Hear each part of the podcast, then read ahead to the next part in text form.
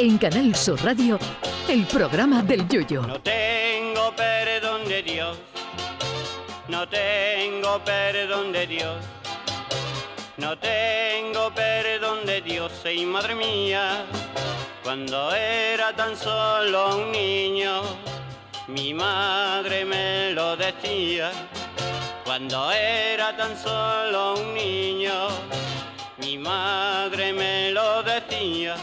Decía la canción del grupo The Buggles que el vídeo mató a la estrella de la radio y parafraseando a la exitosa canción de este grupo musical, podríamos decir que la velocidad de Internet mató a la veracidad de la noticia. Hoy da igual lo que se cuente con tal de ser el primero. Y claro, pasa lo que pasa. Hace dos días mostré en estas líneas mi profunda decepción con uno de mis grandes ídolos, John Cleese, componente de los Monty Python, porque una noticia decía que en su próxima adaptación teatral de la vida de Brian iban a suprimir por censura de los actores y por, por temor a que pudiera molestar a una audiencia más contemporánea, la famosa escena donde Stan dice que a partir de ahora quiere que lo llamen Loreta y que quiere tener hijos. Mi cabeza no era capaz de asumir que uno de los creadores de una película que molestó por igual a todo el mundo, tanto los cristianos como los judíos, como los políticos, reculara de tal manera 45 años después.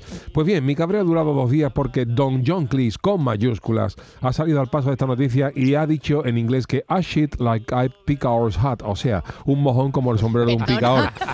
A shit like a hat. O sea, que un mojón como el sombrero de un picador. No, Ah, que él no tiene la más mínima intención de quitar la susodicha escena de Loreta. Dice Clis que es cierto que los actores le plantearon esa posibilidad, pero que hasta ahí, y que alguien que presenció aquello lo convirtió en noticia sin contrastarle a lo más mínimos. Esta es la versión oficial que ha dado John Cleese, pero yo creo que habrá tenido mucho que ver el rapapolvo que le dimos en el programa, eh, que seguramente haya hecho recapacitar a este genio del humor. Lo que no consiga nuestro programa es que es imposible del todo. Un John Cleese que el único cambio que ha tolerado en su familia fue cuando su padre cambió el apellido Cheese por Cleese, porque lo primero en inglés significa queso. Se llamaba John Queso y claro, apellidarse así no es recomendable, aunque seas manchego o de Cabrales. Así que podemos estar tranquilos que la versión teatral de la vida de Brian se hará sin censura como debe ser.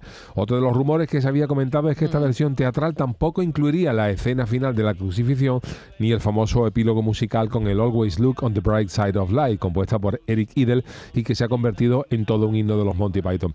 Pues bien, otra cosa que ha desmentido John Cleese, aunque en esta ocasión, Charo, se nos ha vuelto un poco comparsista o chirigoteros revenidos de esos que escriben agrupaciones a media y luego se apunta todos los tantos del repertorio, aunque sea verdad, porque le ha tirado una puya sarcástica a su compañero de grupo al decir que él no piensa quitar ni la escena ni la canción porque Eric Idle se cabrearía mucho si quitaran su única aportación al guion de la vida de Brian.